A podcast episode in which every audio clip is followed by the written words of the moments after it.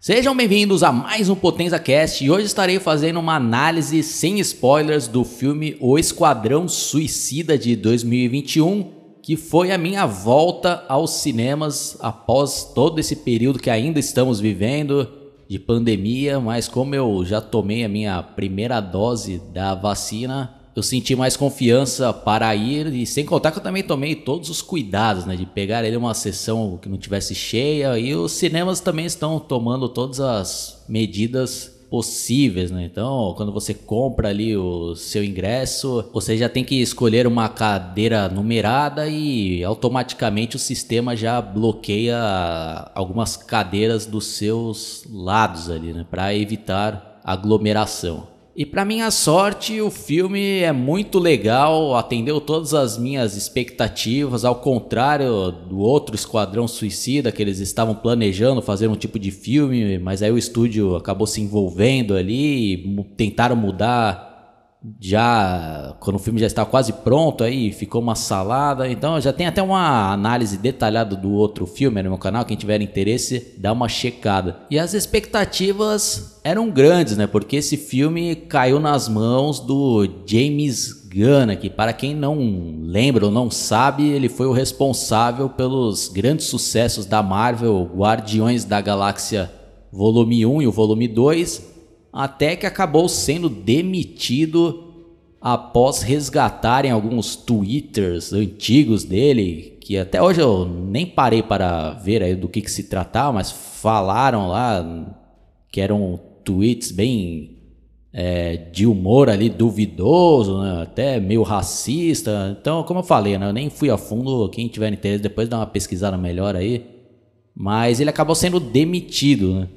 E a DC acabou contratando para assumir né, o Esquadrão Suicida. E recentemente eu vi aí que também saíram algumas notícias que queriam dar o Superman para ele, mas ele não quis. E ele, acho que foi ele mesmo que acabou escolhendo o Esquadrão Suicida para o projeto dele da DC. E nesse meio tempo aí, né, tivemos essa pandemia e também a Marvel acabou voltando atrás e recontratando ele para fazer o Guardiões da Galáxia Volume 3, porque teve todo um protesto, né? Até dos próprios atores dos Guardiões da Galáxia que queriam que ele voltasse, né? Até estavam ameaçando a não fazer o filme e acabaram voltando atrás, né? Porque, na minha opinião, esse cineasta aí, para esse tipo de filme, o cara realmente está mostrando que é muito bom, né? E ele cumpriu ali o que ele, o que o pessoal tava esperando dele, né? De tentar fazer um filme bom ali na DC Comics, né? E desde o começo ali, né, quando já saiu os trailers, já deu para ver que a pegada seria um negócio bem levado ali para o humor negro, né? Um negócio bem mais exagerado, né? Não seria um negócio serião, né, como foi o Homem de Aço, o Batman vs Superman. Mas ele conseguiu chegar num ponto ali que não fica um negócio tão pastelão, né? Bobalhão, sem graça, como também não é um negócio levado muito a sério, né? É como falei, né? Tem gente que vai gostar desse tipo de filme, outros não, né? Pro meu gosto, eu acho que acertou em cheio, né?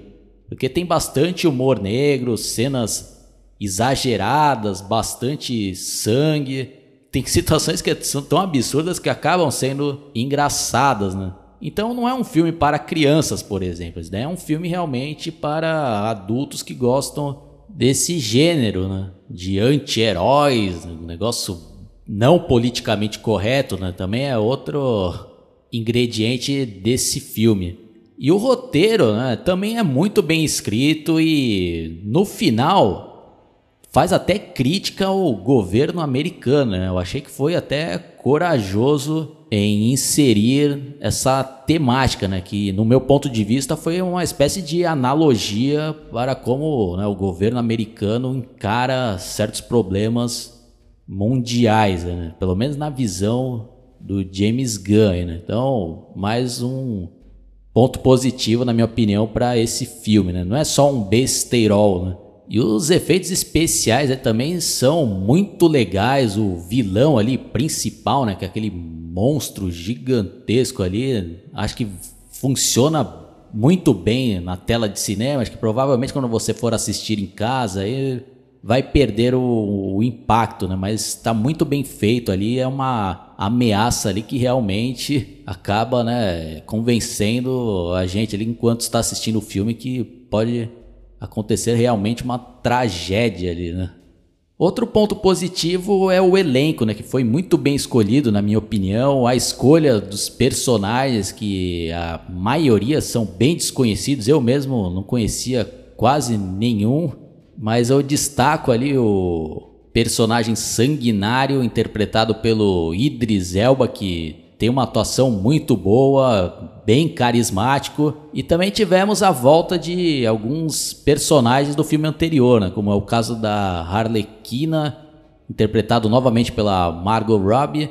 Eu acho que até ela ganhou nesse filme, né? Porque acho que o roteiro conseguiu acertar o ponto dela, né? Para não transformar ela numa bestalhada total, mas também não descaracterizar a personagem. Então acho que tá no ponto certo, né? Tá mais carismática ainda do que no primeiro filme e naquele Aves de Rapina. Também tivemos a volta dos personagens Coronel Rick Flag, interpretado pelo Joel Kinnaman, da Amanda Waller, reinterpretada novamente pela Viola Davis, que também tinha sido um dos grandes destaques do filme anterior. E também tivemos o do Boomerang, que eu não me lembro agora qual é o nome do ator. Né? Aí tivemos diversos outros personagens novos né, para esse filme. E um dos destaques é o Tubarão Rei, que teve a voz dublada pelo Sylvester Stallone, né? Então esse era até um, um, dos motivos que eu queria assistir o filme legendado, né? E no cinema que eu costumo ir, só tinha sessões dubladas, né? Tive que até em um outro cinema mais longe, né, da minha casa, que é já fica aqui um, a minha crítica, né? Atualmente os caras estão dando bem mais prioridade aos filmes dublados, né? Mas eu entendo, né? Porque pelo jeito a grande maioria tá dando preferência a assistir filmes dublados, né? Que não é o meu caso, né? Quando eu quero ir no cinema, eu gosto de assistir com o áudio original. E outro personagem novo que eu achei um dos melhores é o Pacificador, que é um personagem de tão absurdo as coisas que ele fala, chega a ser engraçado. Né? Até um, um, dos trailers já mostra isso, né? Que ele até fala, né? Ah, eu quero a paz, né? Não importa quantos homens, mulheres e crianças eu preciso que matar para obtê-la, né? Então, o cara totalmente pirado ali, né? Cara, e pior que na vida real tem várias pessoas assim, né? Acho que até isso também foi uma grande crítica ali pelo James Gunn. É, até pelo que eu vi, aí parece que vai ter um seriado desse personagem interpretado pelo John Cena, que vai sair na HBO Max. Bom, não vou ficar falando de todos os personagens aqui, porque tem outros também que são muito legais, mas eu vou deixar aí para quem ainda não assistiu o filme ter essa surpresa e conhecê-los na hora ali de assistir. Né? E o interessante também é que o James Gunn conseguiu fazer um filme que não anula o filme anterior, né? Então é como se fosse uma continuação e mesmo quem não assistiu outro filme, se assistir esse também vai entender tudo ali, né? Porque explica novamente ali, né, do que, que se trata o, o Esquadrão Suicida, que são presos ali, que ganham a oportunidade entre aspas, de aceitar né, missões ali quase impossíveis de serem realizadas em troca de uma redução da sua pena. Né? Bom, então, resumidamente, o enredo é sobre a Amanda Waller formando ali a Força Tarefa X para uma missão numa ilha sul-americana de Corto Maltense para destruir né, Jotunheim que era uma prisão e laboratório da era nazista que mantinham presos políticos e conduzia experimentos, né? Mas ao chegar lá, eles vão descobrir que o buraco é mais embaixo e tem mais atrocidades ali que não revelaram para eles, né, antes de aceitarem essa missão, né? E tem algumas reviravoltas bem legais, né?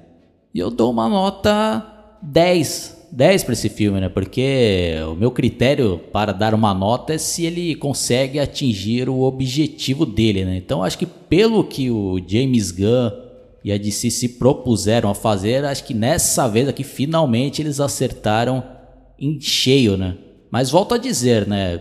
Tem pessoas que vão gostar desse tipo de filme, como tem outras que não, né? Porque tem bastante humor negro, não é um filme politicamente correto, é um negócio até bem fantasioso, né? E acho que é outro ponto positivo também desse filme, né? Os caras exageraram, né? Os caras colocaram, ah, pô, um tubarão que é meio humano ali, que come pessoas, é um bagulho totalmente fantasioso, né? Mas então eles resolveram exagerar mesmo, né? Então acaba sendo engraçado, né? De tão absurdo que é algumas ideias, né? Até um personagem que tem até que citar, né? Que o James Gunn parece que ele procurou ali um dos vilões mais esdrúxulos da história da DC Comics e achou um vilão do Batman. Acho que apareceu pouquíssimas vezes, se eu não me engano, acho que no começo ali mesmo do, do surgimento do Batman, que é o que solta umas bolinhas, né? E ele tá no filme e até esse personagem acaba funcionando, né? Nesse contexto todo desse esquadrão suicida. Né? Então é um filme bem legal para quem gosta desse estilo de filme. Né? Então provavelmente daqui a alguns anos eu faça uma análise mais detalhada com spoilers e vamos ver se eu vou estar com a mesma opinião que eu estou agora após assistir o filme. Então é isso daí, pessoal. Espero que vocês tenham gostado. Se vocês caíram aqui por acaso, dá uma fuçada no meu canal tem uma playlist só com análise de filmes da DC Comics. Cliquem aí no sininho, caso você já seja inscrito no meu canal aí no YouTube para receber todas as atualizações. Ou se você estiver escutando esse podcast pelo Spotify, Google Podcast ou por alguma outra plataforma, também se inscrevam aí, dê uma fuçada que provavelmente vai ter mais materiais e análise do seu interesse. Beleza? Falou e até a próxima. Fui!